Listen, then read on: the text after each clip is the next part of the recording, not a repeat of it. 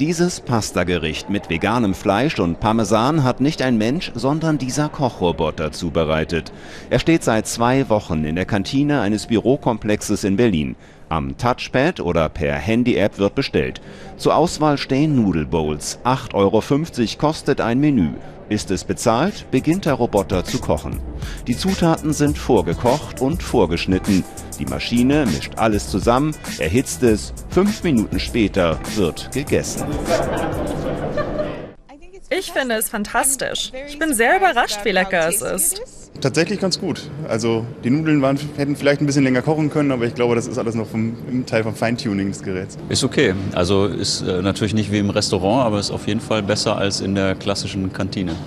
Das kann man wirklich mit Kantinenessen vergleichen. Und es ist frisch zubereitet. Ich denke, es ist sogar noch besser. Es wird nicht so lange in den Töpfen warm gehalten. Den Roboter hat das Berliner Startup AidMe entwickelt. Gründer Emanuel Palua war schon beim Lieferservice Foodora dabei. Der große Fachkräftemangel in der Gastronomie brachte ihn auf die Idee. Wir sehen es eher als Ergänzung zur normalen Kantine im Mittagsgeschäft, um da etwas Last rauszunehmen. Aber ganz besonders auch, wo wir viel Nachfrage haben in dem ganzen Thema Nachtversorgung, Wochenendversorgung, wo eine normale Kantine aufgrund von Anzahl Mitarbeiter, die man benötigt, Anzahl ähm, Zutaten, die man vorhalten muss, warm halten muss, eigentlich nicht arbeiten kann, weil es zu teuer ist und deswegen haben die Kantinen oft zu. Den deutschen Aramak-Chef Arnold Thomas hat der Kochroboter überzeugt angesichts fehlender Arbeitskräfte. Gleich fünf hat er bestellt. Seit der erste hier kocht, rufen Kollegen aus ganz Europa bei ihm an. Es ist tatsächlich so, dass diese, diese Situation, die es bei uns auch gibt mit dem Fachkräftemangel, die ist weltweit.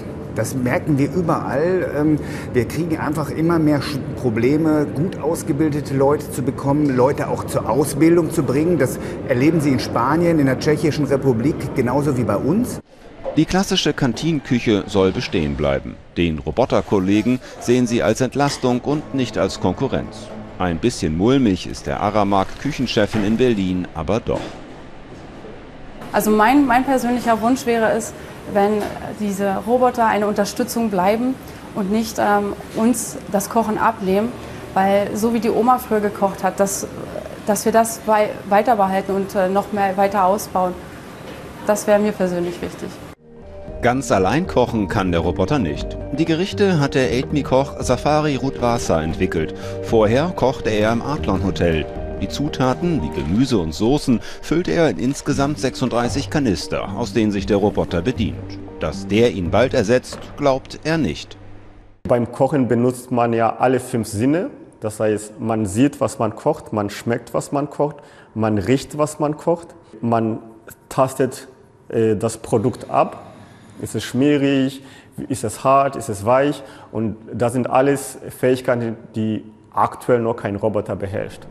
Und noch etwas fehlt beim Roboter, das Gesellige. Die Maschine ist vor allem für Mitarbeiter interessant, die schnell etwas essen wollen. Die klassische Kantine, wie wir sie in Deutschland kennen, wird bleiben. Es wird immer diesen Begegnungsort geben. Man muss sich immer vorstellen, es geht ja weitaus mehr als um reine Essen. Die Menschen wollen sich treffen, die wollen sich sehen. Noch steht die Technologie am Anfang. In einigen Jahren aber wird es vielleicht ganz normal sein, dass Maschinen für uns kochen.